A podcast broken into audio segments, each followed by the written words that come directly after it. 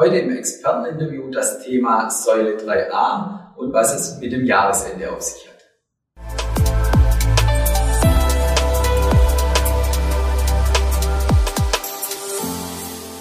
Herzlich willkommen, liebe Zuschauer, zu einem neuen Experteninterview hier bei BXWIS TV.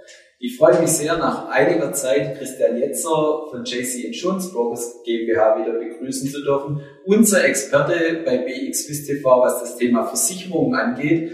Und heute wollen wir uns das Thema Säule 3a etwas genauer anschauen. Grüß dich, Christian. Hallo David, freut mich. Ja, was hat es mit dem Jahresende aus sich? Warum sprechen wir jetzt nochmal das Thema Säule 3a an? Was muss man beachten bis zum Jahresende?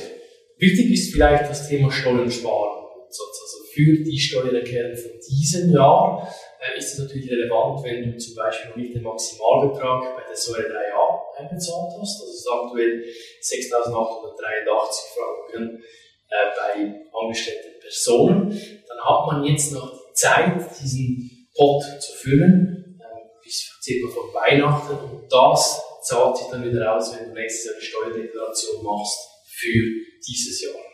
Was ist deine Erfahrung im Allgemeinen? Ist es besser, monatlich was anzusparen? Dann hat man es vielleicht am Ende des Jahres oder gehen die Leute dazu über, alles in einem Betrag anzusparen?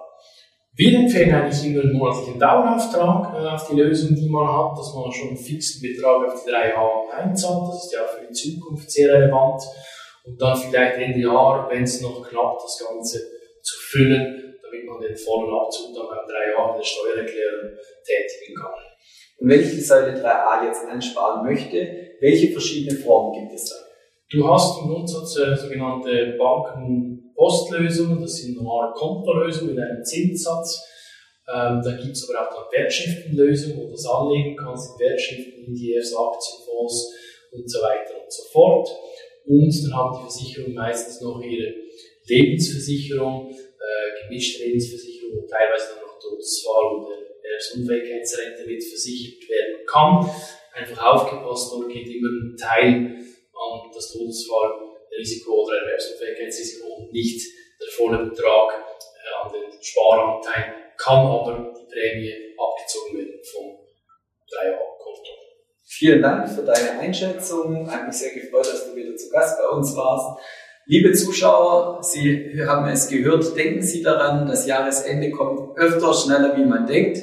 Denken Sie an Ihr Säule 3a-Konto. Herzlichen Dank fürs Zuschauen und schauen Sie wieder bei uns vorbei, wenn es heißt Experteninterview bei BXWIS TV. Herzlichen Dank.